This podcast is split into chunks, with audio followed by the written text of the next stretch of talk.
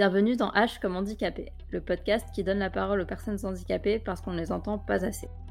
Aujourd'hui, je suis avec Delphine et Charlotte qui sont là pour nous parler de leur vécu en tant que personnes grosses et handicapées. Bonjour à toutes les deux, merci d'être là. Du coup, est-ce que vous pouvez vous présenter un petit peu?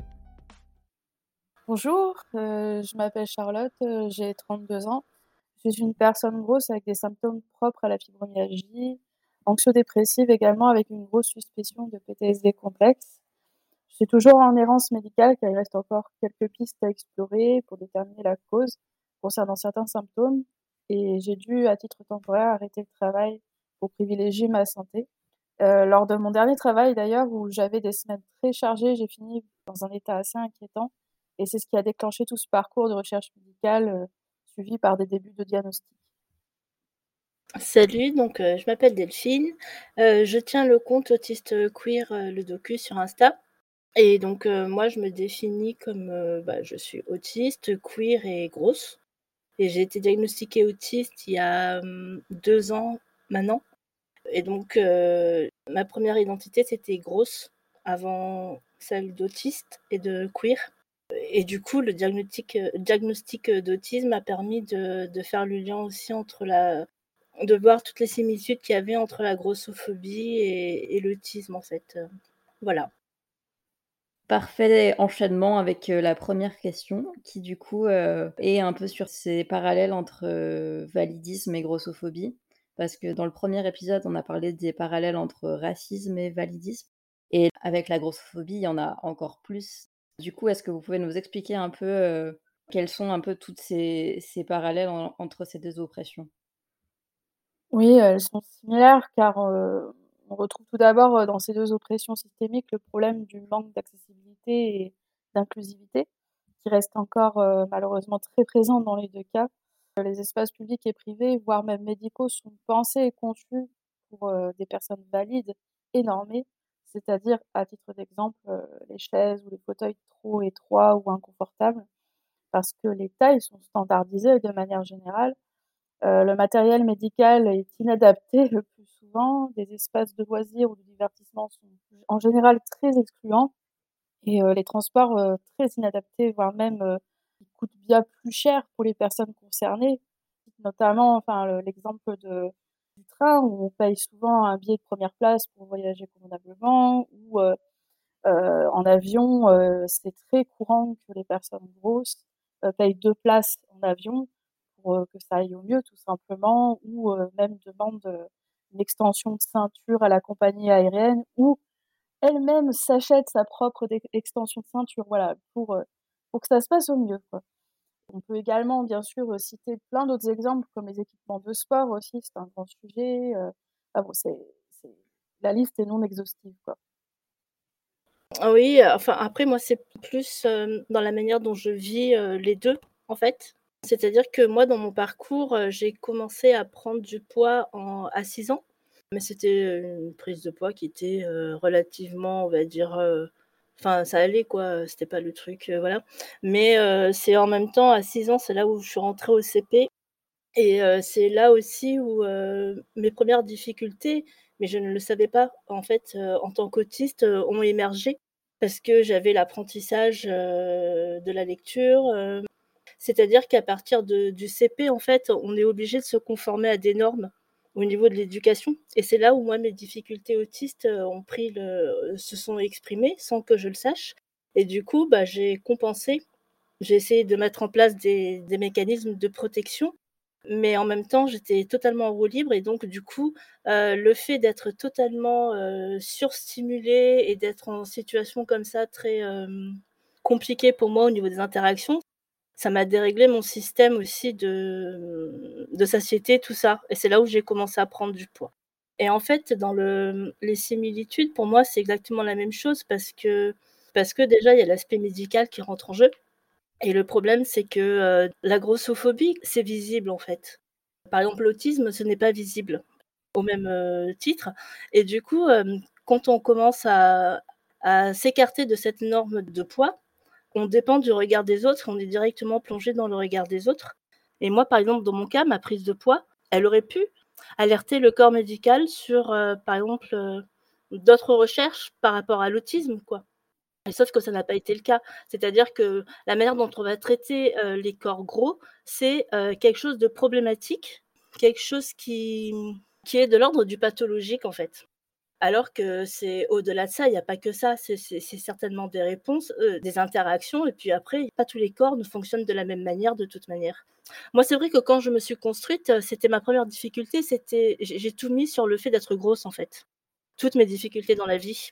C'est-à-dire que j'étais, très timide, je parlais pas quand j'étais enfant. À l'école, je parlais pas et donc c'était et forcément parce que j'étais grosse et que j'avais pas confiance en moi.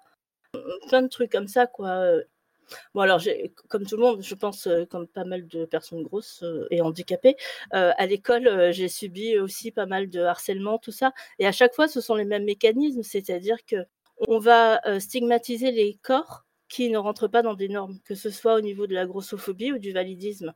Après, là où c'est un peu plus compliqué par rapport à l'autisme, c'est que l'autisme, c'est pas quelque chose qu'on va voir physiquement. Mais ça ne veut pas dire que c'est invisible non plus, parce que c'est invisibilisé en fait, c'est la problématique du handicap. Par exemple, moi en tant qu'autiste, euh, quand je vais me, déplacer, je vais devoir euh, étudier le parcours, me dire euh, bon bah là il y aura tant de tant de trajets. Si je fais de la marche à pied, bon il faut que j'ai mon casque par exemple pour pas être trop sollicité par les bruits. Je vais essayer de voir l'endroit où il y a le moins de gens possible, tout ça et tout. Ça va être le plus simple en fait.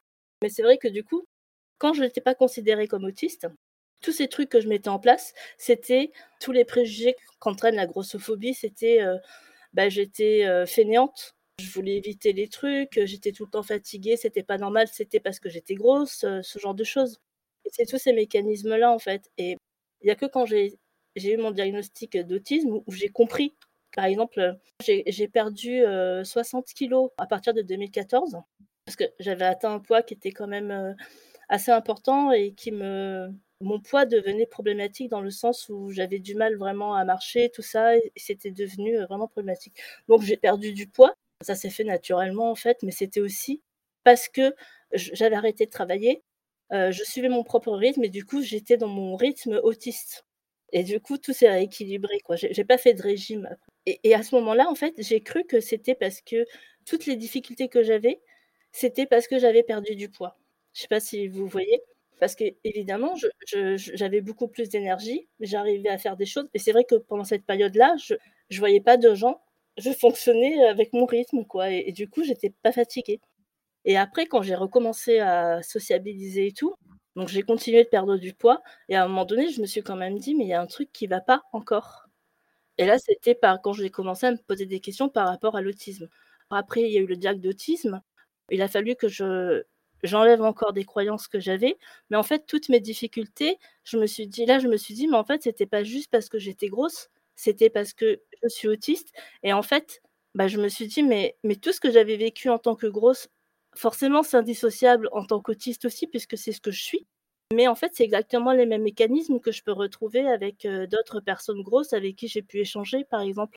Et et ce qui est très, très problématique, c'est que quel que soit le handicap et quelles que soient les oppressions subies, à partir du moment où on subit une oppression, même si on cumule, pour euh, le regard extérieur, c'est comme si on ne pouvait pas avoir euh, un handicap ou d'autres oppressions en fait.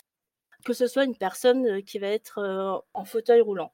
Il se peut, par exemple, que cette personne soit aussi autiste, mais on ne va pas forcément mettre ce diagnostic-là sur cette personne on va peut-être la cantonner qu'à un seul diagnostic, alors qu'en fait, on peut cumuler et ça peut être lié et en plus, ça peut nous priver d'avoir des informations, d'accès à nous-mêmes en fait, pour juste mieux être. Et pour moi, c'est exactement les mêmes mécanismes. Alors, je sais pas toi comment tu le vis, Charlotte, les liens que tu peux faire dans ta vie de tous les jours. Mais moi, c'est vrai que, comme je te disais, tu vois, c'était par rapport au trajet, à ce genre de choses ou Complètement, je enfin, des raisons différentes, bien entendu. Je me suis beaucoup retrouvée lorsque tu parlais de planifier en avance le trajet, de voir tous les paramètres qu'il peut y avoir sur le trajet. C'est quelque chose que je connais énormément parce que je prends seulement le fait que je sois une personne grosse par rapport à l'accessibilité à ce niveau-là, mais aussi par rapport, par rapport à ma fatigue, par rapport à mon énergie, mes douleurs chroniques, mais aussi parce que j'ai une hypersensibilité sensorielle. Je suis très anxieuse en milieu public aussi. Et du coup, euh, selon ce que je dois faire, ce que c'est, ça peut potentiellement me mettre dans des situations où euh, je vais vraiment perdre mes moyens, où je vais vraiment pas être bien ou, ou être en détresse. Donc, euh, je me suis beaucoup retrouvée là-dedans quand tu en parlais. Je rebondis d'ailleurs sur quelque chose que tu as dit en disant que, j'essaie de retrouver un peu les termes que tu as utilisés, mais en gros, euh, ça rejoint pour tout ce qui est violence médicale, euh, parce que c'est ce que je voulais aussi évoquer. Le milieu médical se refuse des fois de donner d'autres diagnostics parce que se réfère qu'un seul diagnostic qui est déjà là, euh, comme par exemple, oh, bon, un tel ou une telle a déjà un handicap, c'est bon, cette personne ne peut pas en cumuler d'autres. Mais le problème, c'est que c'est très dangereux parce que c'est un peu l'arbre qui cache la forêt. ça génère du coup une erreur de diagnostic. Et la grossophobie, c'est pareil. Je l'ai beaucoup vécu, je le vis encore en ce moment d'ailleurs. C'est très très lourd et, très éprouvant émotionnellement à vivre. C'est qu'il y a des praticiens praticiennes qui ne voient que mon poids. Alors que très clairement, j'ai un parcours quand même très chargé, des examens j'en ai fait. Donc dès qu'ils voient tes symptômes, ah mais c'est simple, perdez du poids, faites un régime, machin. Mais j'ai déjà presque tout essayé, pour ainsi dire, et j'aimerais maintenant qu'on avance, qu'on explore d'autres pistes. Et ça, c'est très dur de faire comprendre. Pareil, pour des pathologies, euh, pour la fibromyalgie, il y en a qui voudraient creuser plus loin, d'autres pas. Enfin, j'ai l'impression que c'est un problème de croyance. C'est complètement un problème de croyance. Il y en a qui s'arrêtent à leur croyance, d'autres qui creusent. Mais alors ceux qui creusent, il n'y en a pas énormément. Enfin, en tout cas, c'est constat que j'en fais. Et euh, malheureusement, je, reviens là-dessus, j'insiste, c'est très dangereux pour nous, personnes grosses ou personnes qui sont handies. Euh, c'est la croix et la bannière pour arriver à bien se faire soigner sans être mise en danger. Et il y a aussi, ben, ça, ça rentre aussi en compte et c'est à peu près pareil. Les médecins qui font beaucoup de gaslight, voilà, qui expliquent à notre place euh, comment est notre maladie, euh, comment, voilà, il n'y a pas si longtemps, moi j'ai J'allais voir un psychiatre du sommeil parce que j'ai des du sommeil, j'ai des traumas.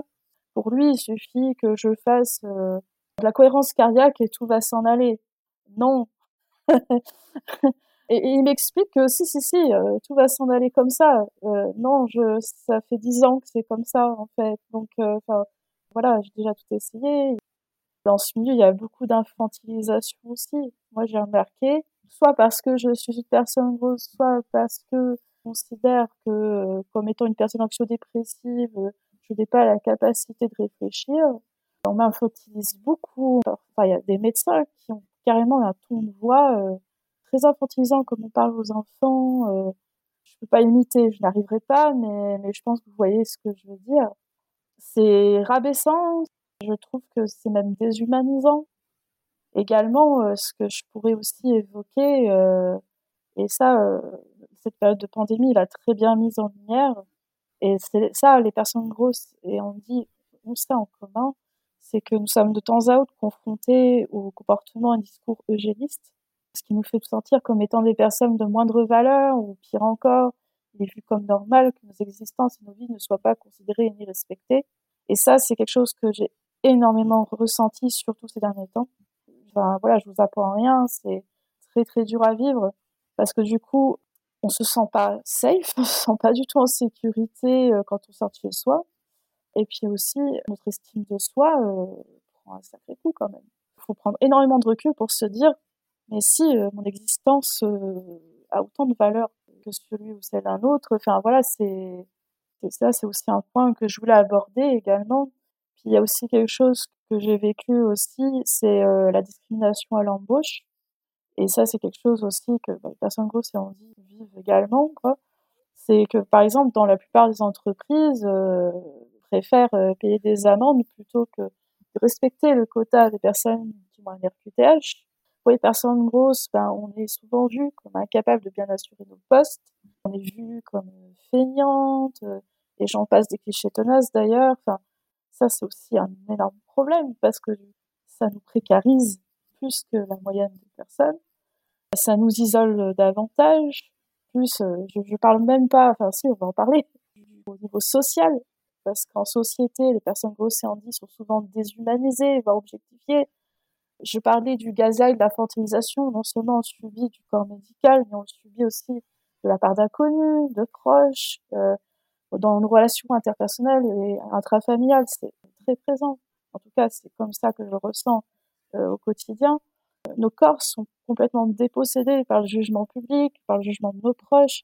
À voir euh, quand on est une personne grosse, par exemple, que ce soit sur notre alimentation, quand on mange quelque chose, quand on voit quelque chose, sur quelqu'un qui a quelque chose à redire.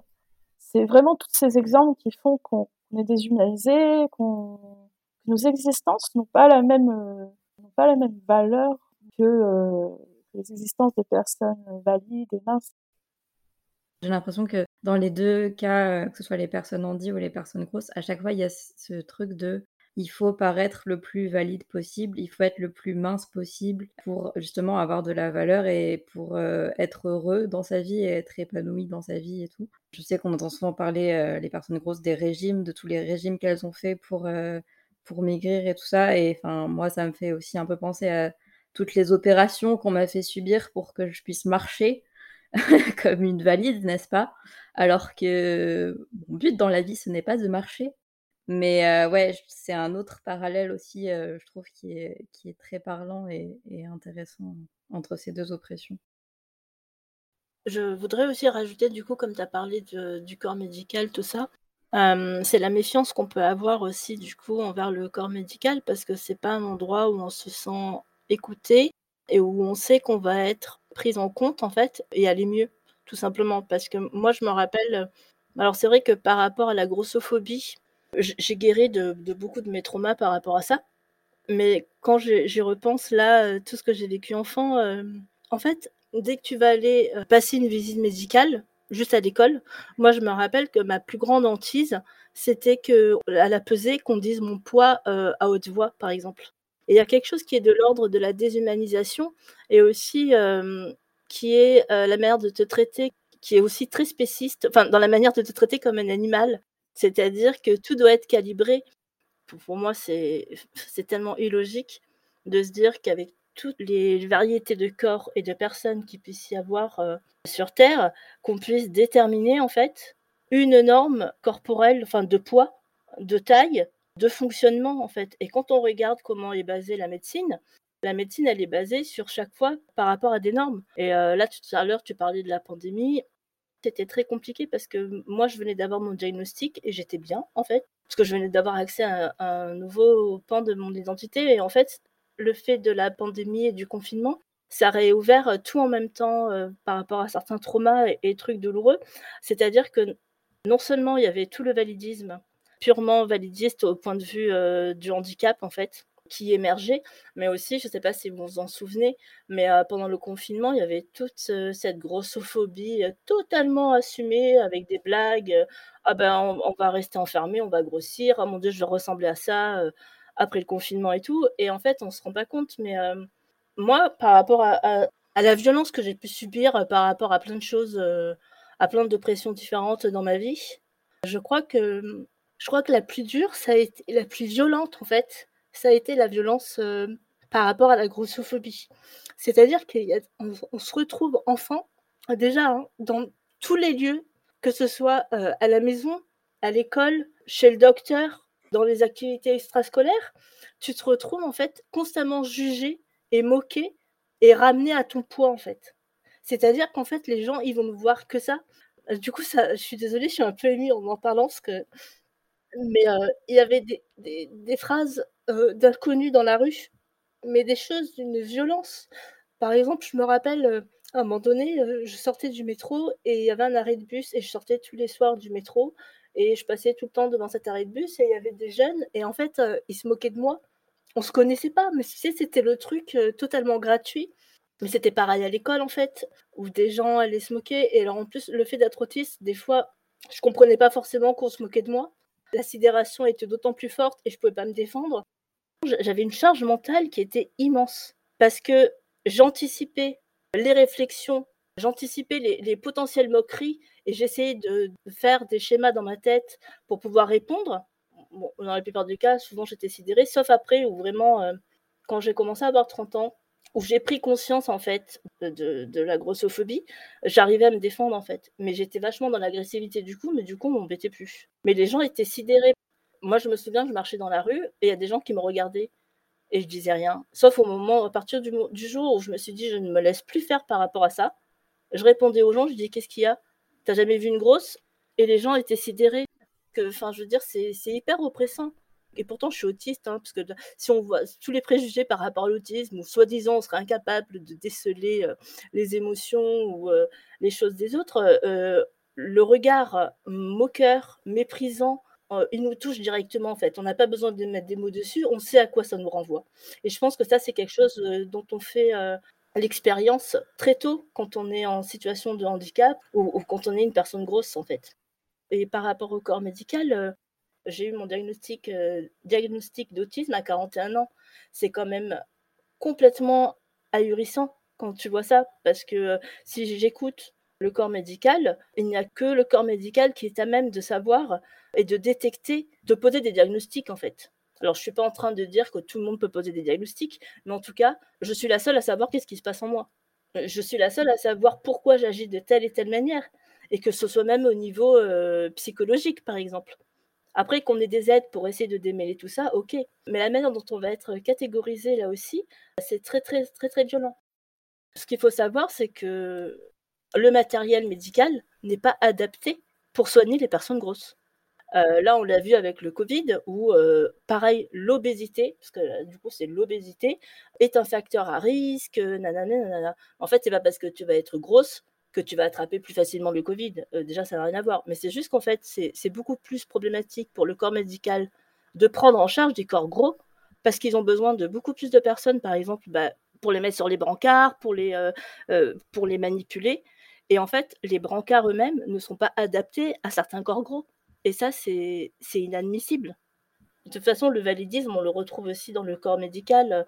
Je ne sais pas vous, quelle est votre expérience, mais euh, je pense que peu importe le handicap qu'on a, euh, on voit très bien la manière dont les personnes, euh, la personne qu'on a en face qui est censée nous soigner a déjà des a priori sur nous. Et moi, par exemple, ce dont j'en ai fait l'expérience aussi, par rapport à ce que tu parlais de, de l'infantilisation, c'est-à-dire que à partir du moment où j'ai eu mon diagnostic euh, d'autisme, pour moi, c'était important de donner cette information euh, quand je suis allée voir euh, des médecins, surtout par rapport à, ma gestion de la douleur, mes sensibilités que je peux avoir, pour leur expliquer, quoi, pour leur donner des informations sur comment je fonctionne. Des personnes que j'ai vues qui me connaissaient et qui, d'un coup, quand j'allais retourner les voir en leur disant que j'étais autiste, mais alors là, c'était. non, mais c'est un sketch en fait. Comme tu disais, c'est la manière, on aurait dit que j'étais que limite que je comprenais pas ce qu'il me disait. Et c'était une manière d'articuler spécifique, une manière de parler. Et j'étais je fais non, mais en fait, vous savez, ça va. En fait, euh, de voir à quel point le corps médical est validiste dans son ensemble, que ce soit la grossophobie et tout, mais c'est euh, inimaginable. Quand tu parlais du regard des gens, limite, j'entends pas beaucoup ce que les gens disent euh, quand ils veulent parler dans mon dos, ce genre de choses. Et limite, euh, je cherche même pas à entendre. Ça, c'est pas que ça me dérange moins, mais voilà, ça va. Je me protège parce que je ne cherche pas à entendre. Par contre, les regards, je les vois bien. Je sais bien les déceler, les regards moqueurs, les regards euh, des approbateurs.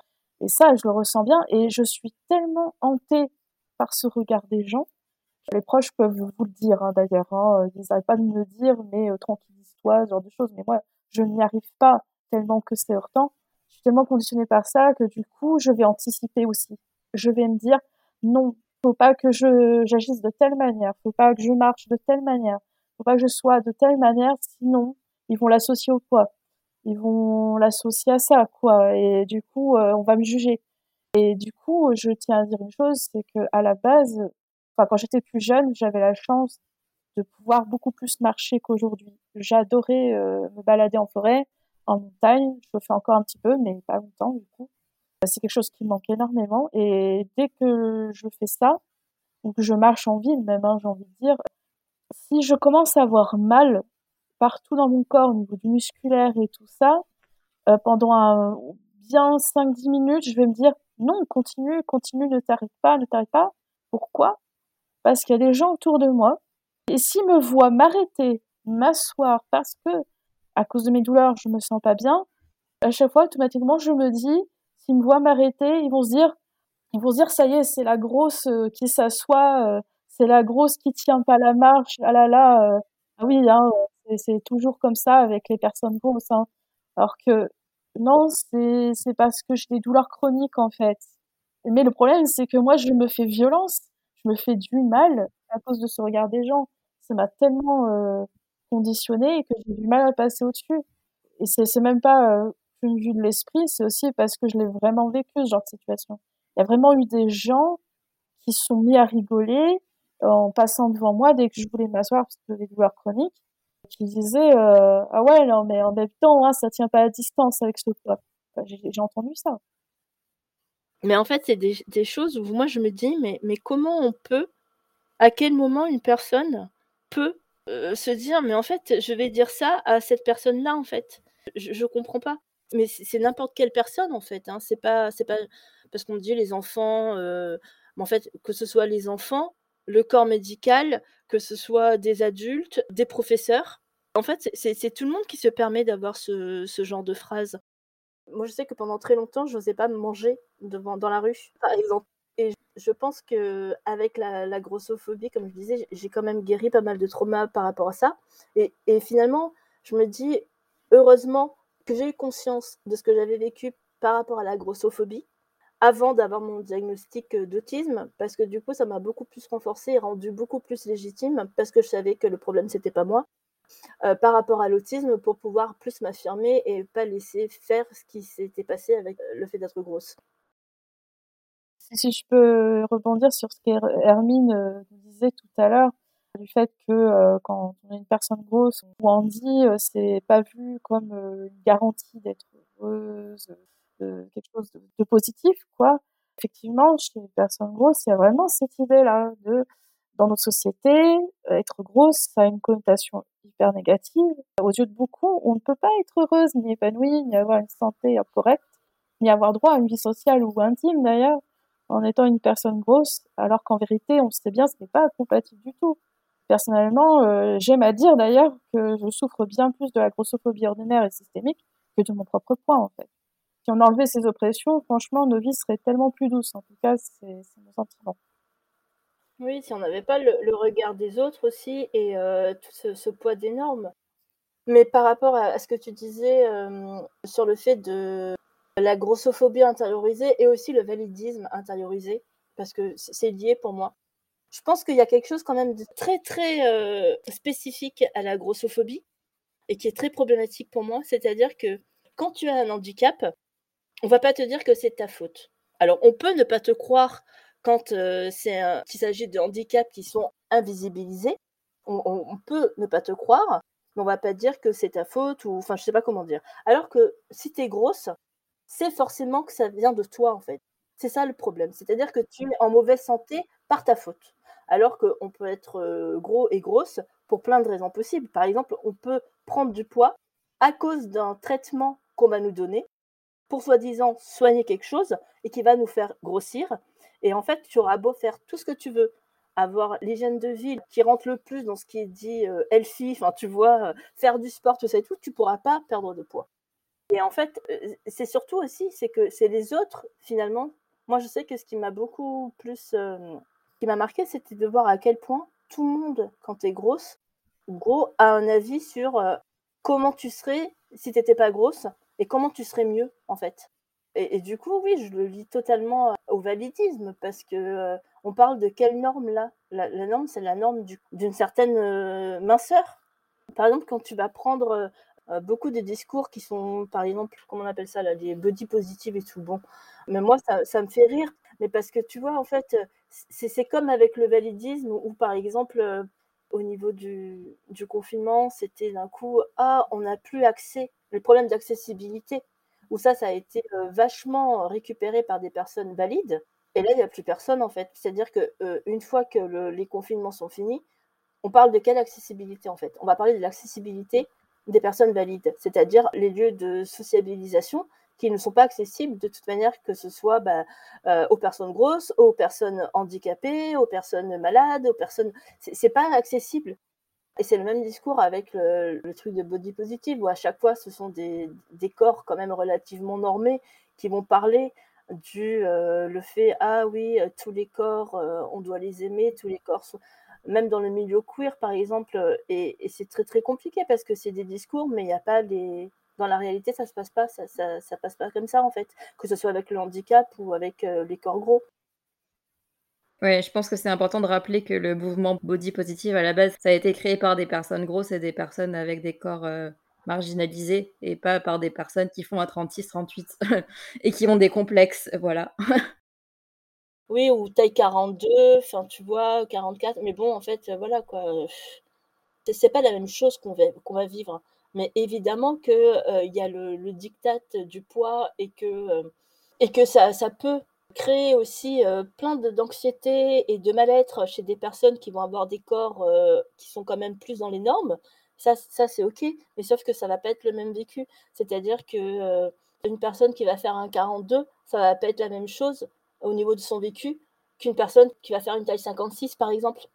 Et ça veut pas dire qu'il y a une hiérarchisation de la souffrance, pas du tout, parce que je pense que, je sais pas, on, ne peut pas comparer les souffrances. Enfin, même il n'y a pas à comparer les souffrances. C'est-à-dire qu'une personne qui va faire un 42 peut, peut aussi réellement, et, évidemment, avoir un mal-être, et, ça peut créer de la dysphorie. Enfin, je veux dire, euh, il y a énormément de... Moi, j'ai eu énormément de dysphorie aussi par rapport à mon corps. Mais, en tout cas, au niveau euh, systémique, ça va pas du tout être la même chose, en fait. Par exemple, tout à l'heure, tu vois, tu parlais du travail. Moi, le dernier boulot que j'ai fait, j'ai essentiellement fait des boulots alimentaires. Je me suis retrouvée dans une société de sous-traitance euh, de télécommunications enfin, et d'ingénierie, hein, enfin bref, un truc bien relou. Et là, j'étais vraiment euh, dans un poids qui était vraiment élevé. Et c'était vraiment une période où j'étais pas bien dans ma vie, où en plus je subissais du harcèlement au travail. Et en fait, euh, on avait euh, la société, bref, avait été refondée. Et du coup, je m'étais retrouvée ingénieur commercial. Et du coup, j'étais, je devais aller voir la clientèle. Et en fait, je faisais bien mon travail et tout. Et le directeur m'a, à cause de la personne qui me harcelait, hein, quand même, m'a convoqué en me disant que je faisais un bon travail, il n'y avait pas de souci et tout. Mais que si, par exemple, si je faisais du tort à l'image des CFR par rapport à mon poids, il devrait m'interdire de, voir la clientèle. C'est-à-dire que la personne va me dire t'es grosse, donc ça peut nuire à l'image de marque de SFR. Et du coup, je vais peut-être, on va voir, peut-être il va falloir que tu arrêtes d'aller voir la clientèle comme si tu allais être moins efficace ou moins professionnel. Enfin, tu vois, c'est des trucs qui sont très, très problématiques. Comme dans certains restaurants aussi, où euh, les personnes qui servent, ce sont les personnes qui ont des corps vus comme euh, normés, on va dire, euh, les personnes minces, les personnes valides, et j'en passe. Alors que les personnes grosses vont, être, vont être reléguées voilà, aux cuisines, cachées de la clientèle surtout. Hein, chez moi cette grosseur que je ne saurais voir en fait. C'est un peu ça. C'est exactement la même chose en fait qu'on vit euh, au niveau du validisme euh, en tant que personne grosse et en, tant que personne handicapée. C'est-à-dire que c'est quelque chose qu'il va falloir cacher. C'est des corps qu'il faut cacher. Et d'ailleurs, euh, on, dirait que dans le monde, dans la société, dans la rue, en fait, les gens, le corps gros ou le corps handicapé, c'est le corps qui est une exception. C'est-à-dire qu'il n'existe pas et que quand il va être là, il va attirer toute l'attention sur lui. Merci beaucoup d'avoir parlé de tout ça, c'est très intéressant et très important d'en parler et de, rappeler euh, tout ça aux personnes qui nous écoutent. J'avais une avant-dernière question, c'était sur euh, la représentation dans les médias, parce que c'est un sujet que j'aime beaucoup aborder dans ce podcast. Et c'est vrai qu'on peut encore faire un parallèle euh, entre la représentation des personnes grosses et, et, celle des personnes handicapées ou des personnes trans dans les films et les séries, par exemple. C'est que souvent, on va demander à des personnes minces de prendre 20 kilos, mais on voit rarement des personnes grosses jouer des personnages gros ou grosses comme on voit rarement des personnes handicapées jouer des personnes handicapées euh, dans les films et les séries. Et ouais, j'ai l'impression qu'il y a vraiment, dans les deux cas, euh, cette idée de, performance. D'ailleurs, souvent, les personnes qui ont joué des personnes handicapées ou quoi ont eu des, des Oscars, comme ça, je pense à Forrest Gump, et il y en a plein. Euh, enfin, voilà, il y a vraiment, ouais, je trouve cette idée de performance, et même avec les, les, personnes grosses, il y a aussi le, le truc du fat suit, Ou, heu, ça là, c'est carrément un déguisement parce que c'est un peu ce truc de de déguisement de de sumo là, heu, où pour pour faire grossir la personne. Est-ce que vous voulez en parler un petit peu de de tous ces parallèles? Alors c'est sûr qu'on constate souvent que les personnes minces et valides voient ceci comme une performance, voire même un déguisement, parce que, enfin, ne serait-ce que pour parler des personnes grosses, euh, on a encore cette image de bête de foire qui nous colle à la peau, qui amuse ou fascine les personnes euh, minces. Je dirais même que certains acteurs ou actrices verront cela comme une expérience enrichissante. J'ai déjà lu il y a longtemps une interview, alors je sais même plus quelle était euh, l'actrice, mais euh, qu'elle a dit, bah voilà, j'ai porté un fatsuit et maintenant je sais exactement ce que vivent les pauvres personnes grosses. Ironie. Cela m'a tellement appris des choses et ça a été une sacrée expérience de vie. J'ai tellement gagné en sagesse, en compassion, là là là. Enfin, et franchement, personnellement, lorsque j'entends ou lis ça, je suis souvent partagée entre le rire et la colère. Il n'y a rien qui va dans cette façon d'appréhender la chose. C'est entre la pitié, euh, la tendance à vouloir s'approprier un sujet qui ne les concerne tellement pas. Ils sont tellement loin de la réalité. C'est la même chose pour euh, ceux qui prennent quelques kilos. Euh, je pense notamment euh, à un passage dans Avenger où il y a euh, le personnage de Thor euh, qui prend 10 kilos. On le voit du coup au début du film plus gros qu'avant et du coup vu qu'il est plus gros qu'avant, il en fait tout un sketch de comique.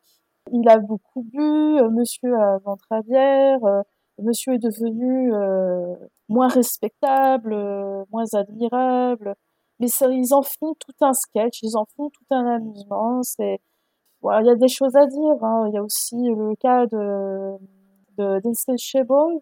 Ben voilà, il y a un côté, un phénomène euh, avant-après. L'actrice euh, a joué l'avant comme euh, comme un déguisement et puis puis maintenant l'après, elle se venge et tout des autres en disant bah voilà maintenant que je suis plus mince, que je suis plus bancable selon la société, Maintenant, euh, c'est une revanche sur vous autres euh, qui ont été injustes envers moi, euh, machin. Enfin, voilà, je pense que Delphine aura sûrement euh, quelque chose à rajouter là-dessus, mais je pense que, que j'ai dit au moins l'essentiel là-dessus.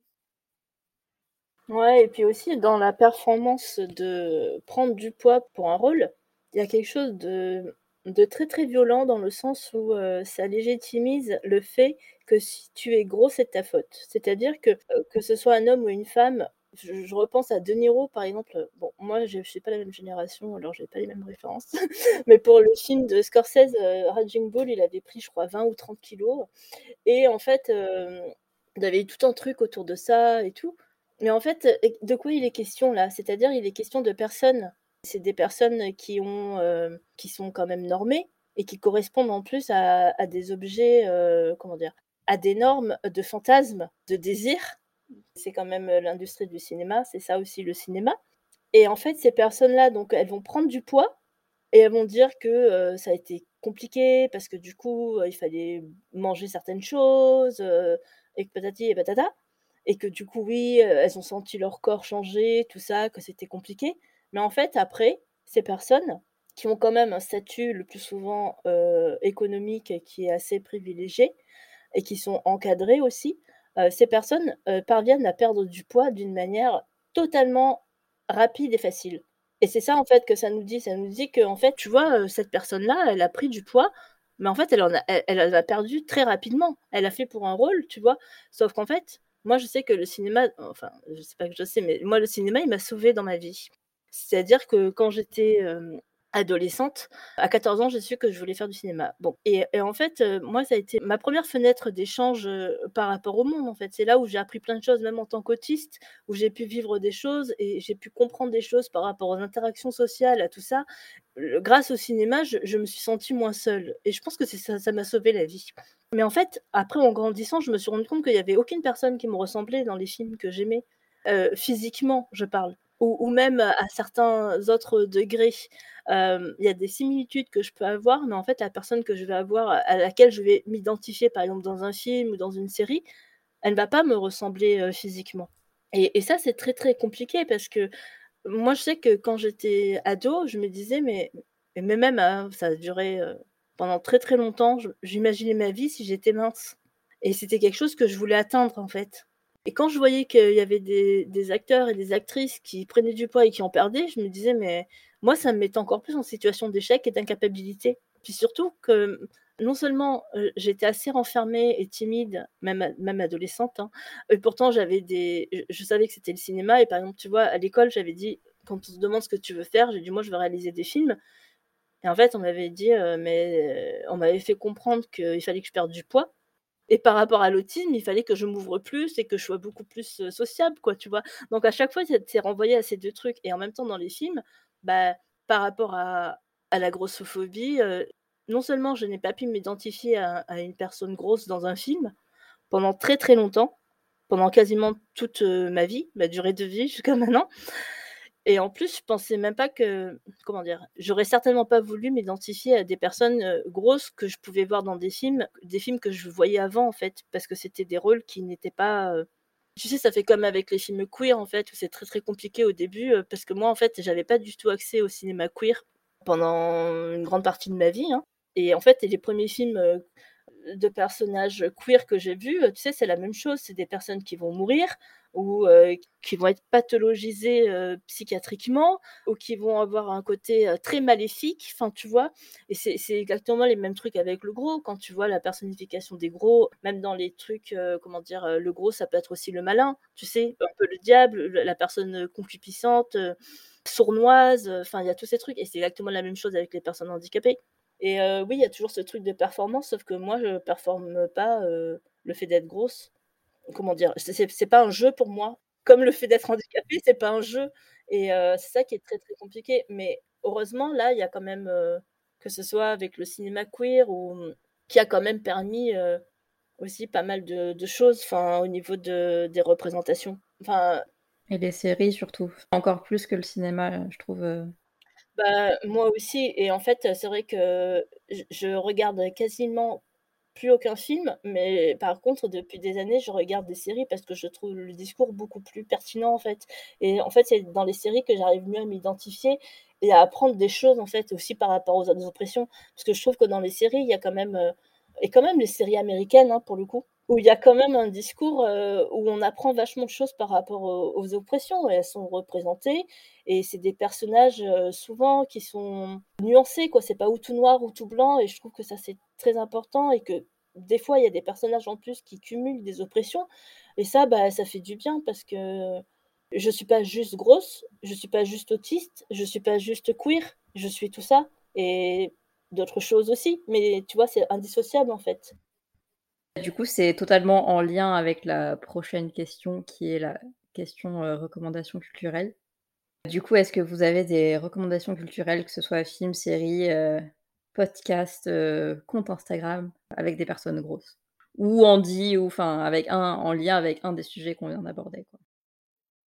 Moi, je me souviens d'une série que j'ai vue, il y a un petit moment, quelques années maintenant. C'est, heu, My, heu, Mad Fat Diary qui parle d'une adolescente qui est grosse. Cette série, elle m'avait bouleversée, en fait, mais vraiment et j'étais en larmes et en même temps, j'étais tellement excitée et contente de me voir, en fait, de enfin, de me dire, «Ça existe» et de surtout, ce qui est très important pour moi, ce qui m'a vraiment donné de la joie, c'était de pouvoir, par le biais du cinéma, enfin de de l'image, d'une série, heu, d'une fiction, de pouvoir, heu, vivre et comprendre et ressentir des émotions que j'avais vécues dans ma vie et de voir que que c'était une autre personne que moi, en fait et que ça existait et comment cette personne qui était ado et à l'époque, moi, j'étais j'avais une trentaine d'années donc de voir que, bah, les choses n'avaient pas forcément changé et en même temps, elles avaient changé parce que cette personne, ça m'avait donné beaucoup d'espoir de voir une adolescente comme ça et je me suis dit: «Moi, j'étais incapable de ça adolescente». Moi, c'était un non-sujet, enfin, c'est un sujet dont il ne fallait surtout pas aborder, c'était un sujet très honteux, mon poids. Et là, du coup, je trouvais que ça faisait du bien et que, heu et oui, enfin, c'est primordial d'avoir, hem en tout cas, moi, j'ai l'impression, par rapport à mon vécu, hem, que, heu, le fait d'être autiste et grosse et queer, je vais pas avoir, heu, la même accessibilité à la sociabilisation et heu, il y a pas mal de solitude aussi. Alors des fois, elle évolue et des fois pas forcément, mais des fois, c'est un réel besoin donc voilà. Mais qu'en fait, c'est hyper important du coup parce que pour moi, c'est vraiment une question de, bah, de bien-être et de survie, le fait de pouvoir, regarder des séries. Parce que c'est de la communication et ça fait du bien, en fait. Et des fois, ça permet de vivre des choses qu'on peut pas vivre, dans la réalité. Enfin, je sais pas si vous voyez ce que je veux dire, mais Tout à fait, complètement. Parce qu'on ne va pas avoir la même sociabilité que les autres et du coup, c'est pour ça que c'est d'autant plus important, je pense que que ce soit pour les personnes grosses et pour les personnes, handy, d'avoir cette visibilité-là et et d'avoir accès à ça, en fait. Parce que je pense que enfin, moi, la plupart de mon temps, je le passe quand même chez moi et je pense que, voilà, c'est des vécus qu'on a, heu, en commun et du coup, bah, oui, ça fait partie ça rend la vie, heu, meilleure, en fait et heu, et ça donne de l'espoir et ça peut vraiment sauver des vies, hein, je pense, moi. L'art en général et ça aussi, enfin, surtout le les séries, quoi. Oui, complètement. Bah, tu as cité, My Mad Fat Diary en français, Journal d'une ado hors norme. Pareil, heu, cette série, je la recommande, mais après, heu, je je tiens à prévenir, c'est quand même une série très dure. Heu, personnellement, j'ai à la fois adoré, ça m'a quelque part libérée intérieurement, mais j'ai vécu des moments où je me suis tellement reconnue en la personnage en la personne principale, notamment étant, heu, dépressive, heu, bon, heu, il y a des passages, je vais pas citer, mais ça ressort pas ma pas mal chez elle, où elle fait des actions, voilà, je me suis vraiment reconnue, bah, c'est c'est très, heu, ça secoue, voilà. Mais en même temps, ça fait tellement du bien que ça soit visibilisé, qu'on en parle, que ça soit une personne grosse, le ressenti d'une personne grosse qui soit mise en avant. Ça, je rejoins Delphine, cette série, c'est quelque chose d'énorme. Il y a aussi, heu, la série, heu, Dietland. Alors pareil, c'est une série, qui remue pas mal. C'est une série qui aussi reprend quand même aussi beaucoup d'autres thématiques, heu, propres au féminisme en général, que ça soit le racisme, heu heu, que ça soit la psychophobie, que ça soit pas mal de choses, mais la grossophobie, on va dire, est un thème central puisque, le personnage principal est, heu, Prune Kettle et c'est une personne grosse et on la suit dans son cheminement, vis-à-vis de la culture du régime, vis-à-vis de pas mal de choses en tant que personne. C'est parfois assez dur, en tout cas moi je l'ai perçu comme assez dur comme film par moments, mais pour moi ça reste un film à voir et ça soulève beaucoup de de questions, de pistes de réflexion, heu, notamment pour les personnes qui sont pas forcément concernées par ces sujets-là, ça peut faire réfléchir tout simplement. En tout cas, c'est comme ça que je l'ai perçu, je l'ai vu avec mon copain justement et mon copain, bah, qui est pas du tout concerné par ces thématiques-là, il m'a dit qu'il a vraiment trouvé la série, heu, percutante. Voilà. Ça l'a beaucoup aidé aussi de voir les choses sous un autre angle. C'est là aussi où les séries, ou même les films, mais c'est vrai que je suis d'accord avec vous avec vous, les séries apportent beaucoup plus. C'est là où il y a leur utilité, c'est aussi par rapport aux personnes non concernées. Ça permet d'une certaine manière, pas à 100 évidemment, mais que les personnes non concernées se mettent à notre place un tout petit peu, ne serait-ce qu'un peu. Ça donne en tout cas, heu, un point de vue, voilà. Et je trouve aussi quand quand c'est bien fait, les séries, quand c'est bien écrit, ça peut aussi être des outils pédagogiques pour les personnes qui sont pas concernées et pour nous, du coup, ne pas avoir, heu, nous, à devoir faire de la pédagogie, heu, tout le temps. Et ça, c'est vraiment top. Et en disant ça, je pense à la saison 2 surtout de Special qui est, heu, géniale, qui, qui moi pareil m'a fait pleurer toutes les larmes de mon corps parce que je me suis tellement reconnue, heu, dans le personnage de Ryan et j'avais tellement pas l'habitude, c'était tellement, heu, la première fois que ça m'arrivait de me reconnaître autant dans un personnage. C'est typiquement le genre de série où où tu as envie de la recommander à toutes les personnes valides de ton entourage pour, heu, pour ne pas avoir à faire de la pédagogie parce qu'elle est vraiment, vraiment géniale. Du coup, je suis encore en train de faire une bonne transition parce que cette série me fait beaucoup penser à la série, heu, Shrill, du coup, que j'ai découvert récemment, qui a pour personnage principal, heu, une, heu, jeune femme grosse qui est journaliste et qui, parle de grossophobie, dans ses articles et qui est, juste géniale. C'est hyper, feel good et en même temps, ça parle de plein de sujets autour de la grossophobie, donc des trucs pas forcément, heu, pas forcément très joyeux, mais elle a pas sa langue dans sa poche, en fait, elle se laisse pas faire et elle a aucun problème avec le fait d'être grosse et c'est, heu, ça fait vachement, vachement du bien alors que moi-même je suis pas concernée et pourtant à la fin de la série j'étais j'étais trop contente. Il y a, y a notamment un, un épisode qui est assez mythique où elle va à un événement, c'est une pool party pour personnes grosses. Et du coup, elle arrive là et il y a genre des centaines et des centaines de personnes grosses qui sont toutes en maillot de bain et tout. Et c'est hyper fun et c'est trop bonne ambiance. Et au début, elle arrive et du coup, elle doit écrire un papier sur cet événement-là. Du coup, elle est très très sérieuse en mode non, je vais pas me mettre en maillot, il faut que je reste pro et tout. Et au final, à la fin de l'épisode, elle arrive et elle vit sa meilleure vie quoi. Et c'est c'est génial. Enfin, c'est une série que je recommande vraiment qui, euh, qui m'a fait beaucoup de bien. Et il y a une deuxième série aussi dont j'aimerais beaucoup parler qui s'appelle Work in Progress. Ah, tu l'as vu? Oui, je l'ai vu. Du coup, tu veux en parler? Ah non, non, mais vas-y, je te laisse. Non, non, vas-y. ok, bah, si tu as des choses à rajouter. Euh. Ouais, du coup, euh, Work in Progress, ça met en scène le personnage de Abby. C'est une série qui est autobiographique et du coup, c'est une personne, euh, personne grosse, euh, queer, butch, euh, lesbienne, neuroatypique parce qu'elle est dépressive et qu'elle a des, elle a des tocs. Et enfin, je sais pas déjà combien de séries il y a de, d'objets culturels? Il y a avec ce genre de personne en personnage principal. pas beaucoup, clairement. Oui, et puis elle est âgée aussi. Enfin, elle n'est pas dans le standard de la jeunesse oui, c'est ça, elle est, elle est quadra, quadragénaire et elle a des cheveux blancs, quoi. et ouais, enfin, et c'est top. Enfin, je trouve c'est hyper bien écrit, c'est très touchant et, très drôle. Enfin, quand même, la séquence, la toute première scène de la série, c'est c'est elle qui est dans une séance avec sa psy et sa psy meurt d'ennui en l'écoutant. Enfin, genre, et c'est très très drôle. Et en même temps, euh, ouais, très touchant. Et les personnages aussi sont hyper attachants. Et pareil, ça parle de plein de sujets. Aussi, dans la saison 2, il y a aussi un, personnage handicapé qui a un petit, un petit rôle, qui a un second rôle, mais qui je trouve est très cool, euh, qui du coup est aussi euh, gros, racisé et en fauteuil roulant.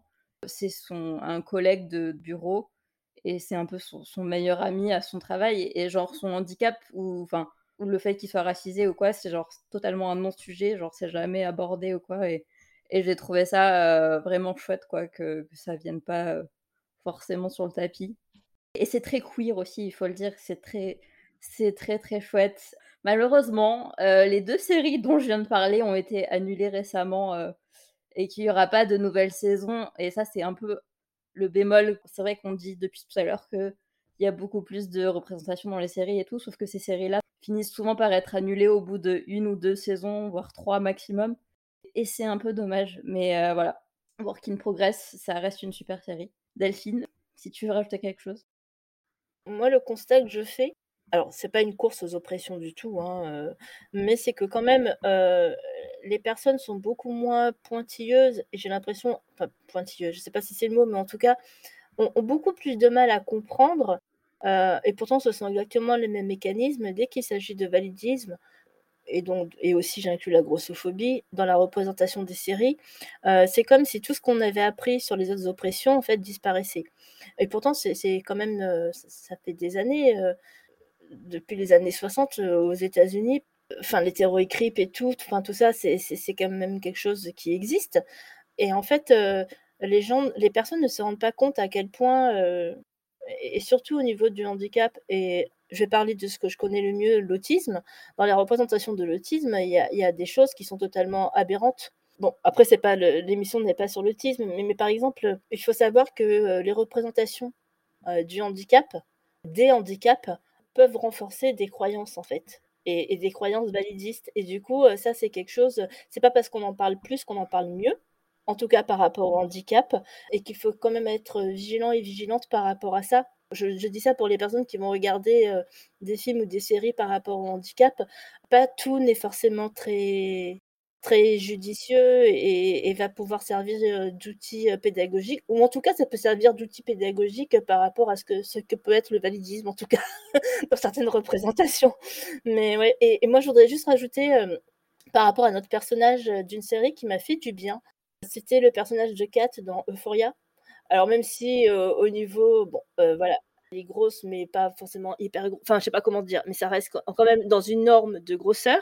Mais en tout cas, en tant qu'adolescente, dans la première saison, moi, il y, a une scène qui m'a vachement fait du bien. C'est quand elle, reprend le contrôle de son corps et de, de ce qu'elle est en fait. Et alors, ça va passer par comme un, outil thérapeutique la sexualité, la réappropriation de sa sexualité aussi, et comment elle va pouvoir faire ça de ça un, outil de quelque chose qui va lui donner de la puissance. Et je trouve qu'elle la scène quand elle rentre où elle change d'apparence d'expression vestimentaire, tout ça, et qu'elle se balade dans les couloirs où vraiment on sent une, personne forte. Et en fait, ça peut paraître très facile, et c'est très très compliqué quand on vit la grossophobie, quand on se dit plein de choses par rapport au désir et au rejet du désir. Mais en fait, c'est pas aussi simple que ça, mais quand même aussi.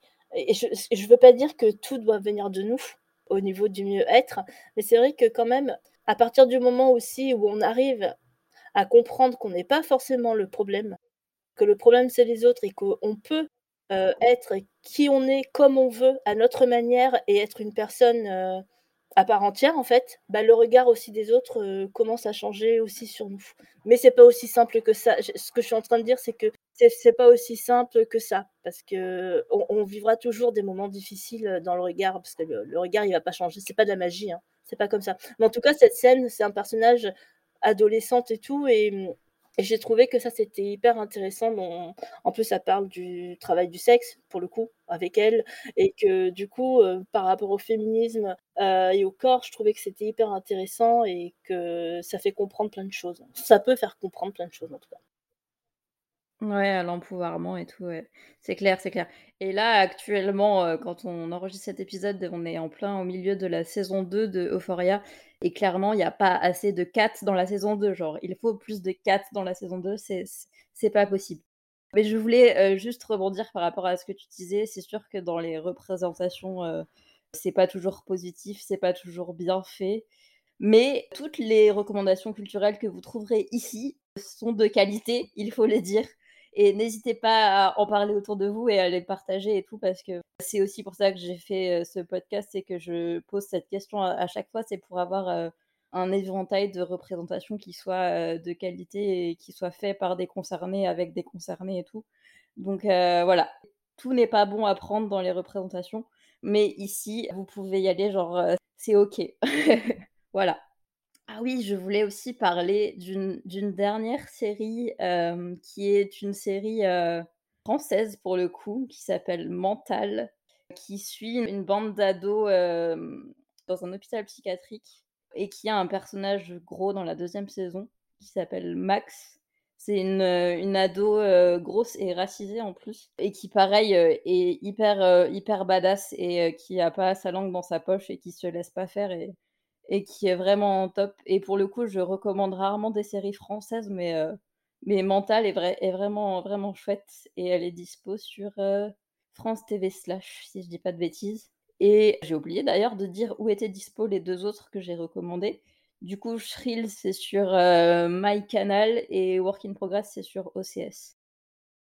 Dietland, c'est sur Amazon Prime.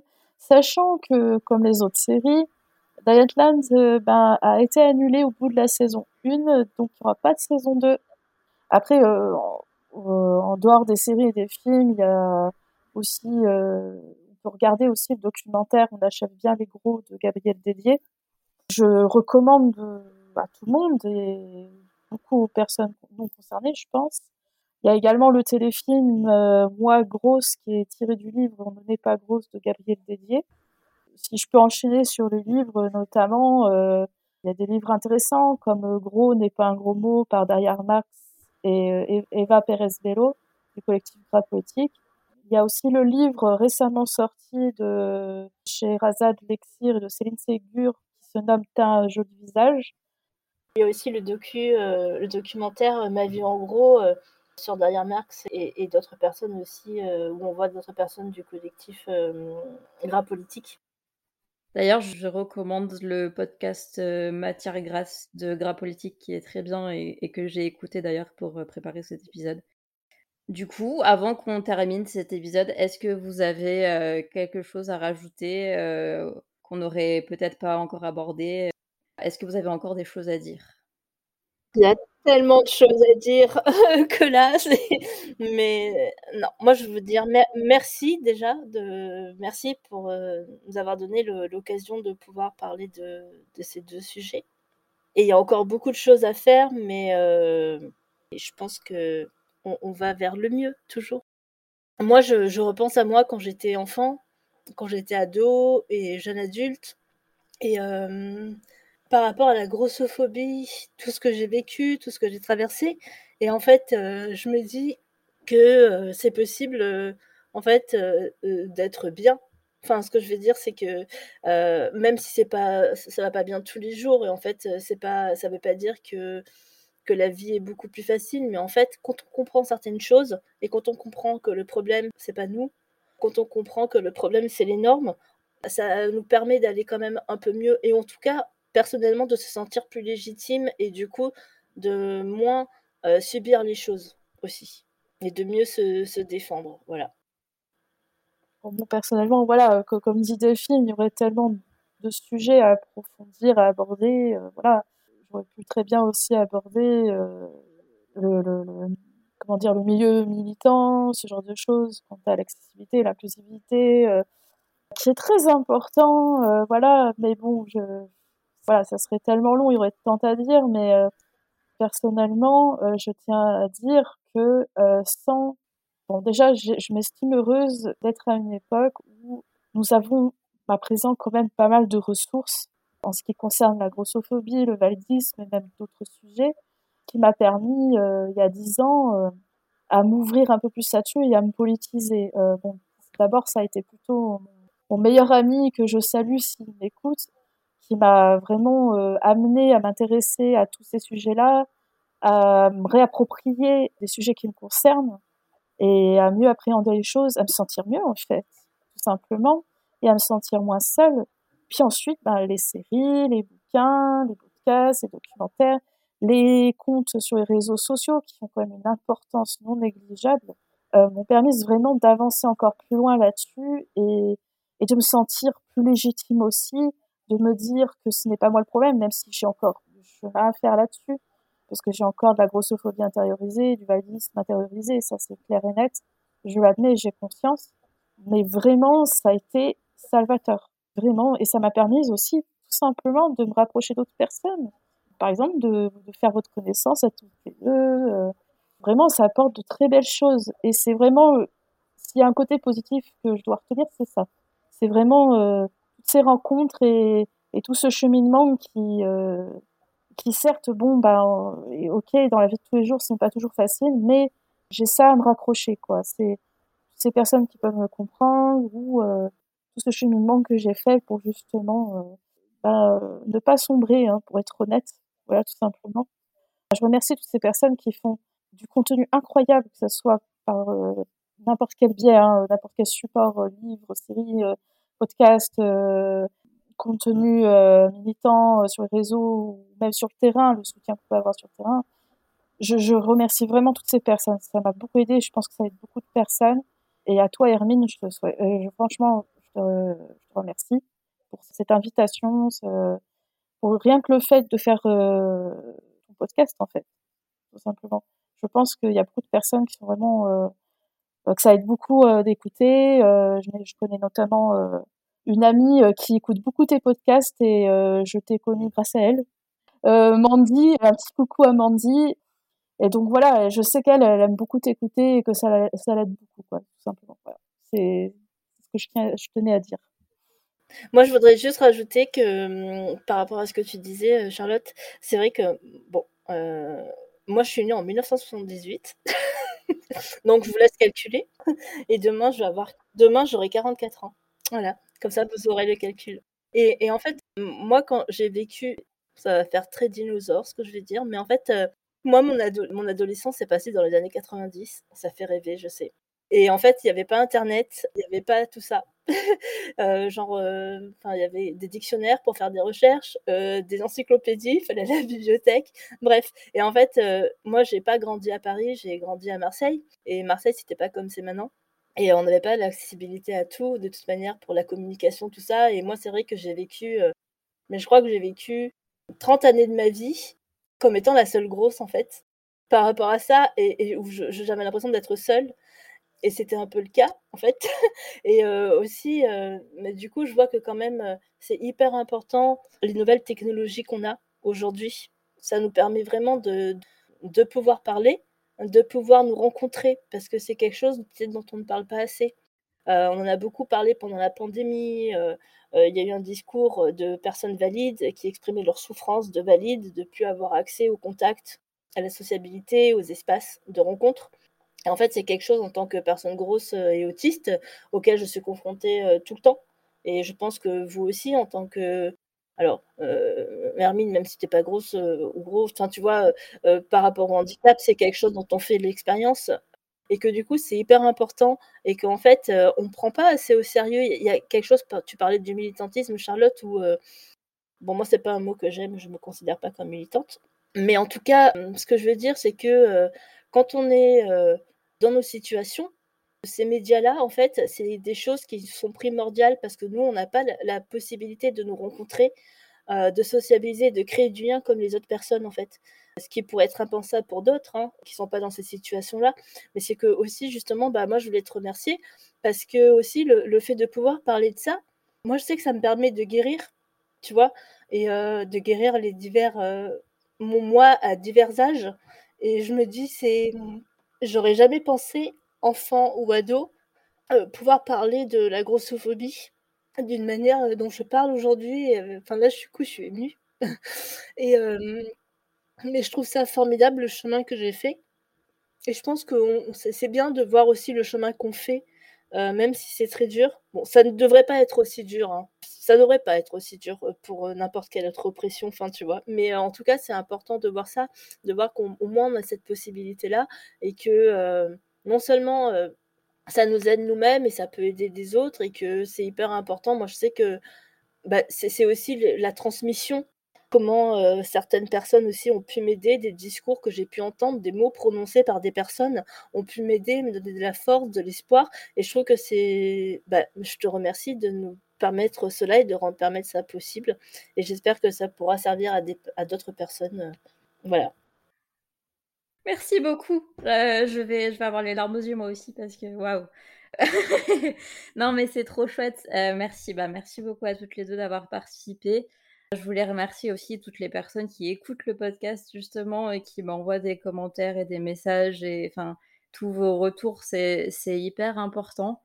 Et je voulais euh, profiter d'enregistrer cet épisode aussi pour euh, dire que j'ai créé un compte PayPal pour euh, le podcast et que si vous pouvez, si vous voulez me, me soutenir financièrement, parce que ce podcast c'est quand même beaucoup beaucoup de boulot, le montage là de cet épisode va être très très long Et voilà, c'est du travail bénévole. Donc, si vous voulez m'aider et me soutenir financièrement, il y a mon PayPal qui est sur mon site internet hcommandipodcast.fr et aussi sur Instagram.